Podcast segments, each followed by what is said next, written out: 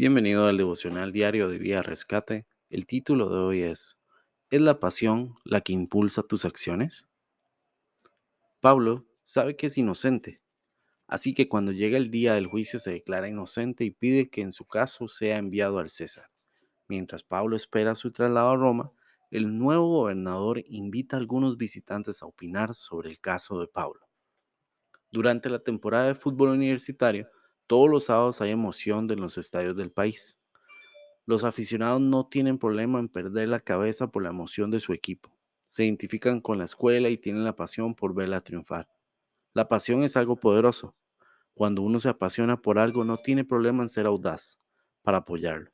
Pablo era un apasionado de la difusión del Evangelio y su audacia se muestra en Hechos 25.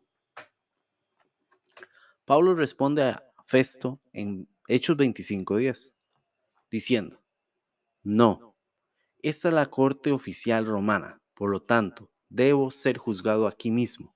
Usted sabe bien que no soy culpable de hacer daño a los judíos.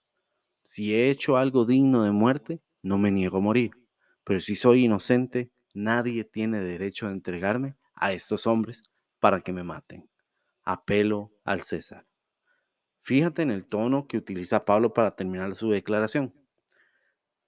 Estando siendo juzgado y pudiendo ser condenado a muerte, pero cómo cree en sus actos y en su propósito.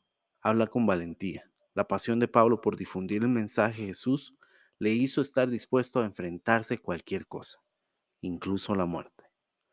Cuando nos contagiamos de este tipo de pasión por el Evangelio, podemos adquirir una audacia que cambia nuestras comunidades y el mundo.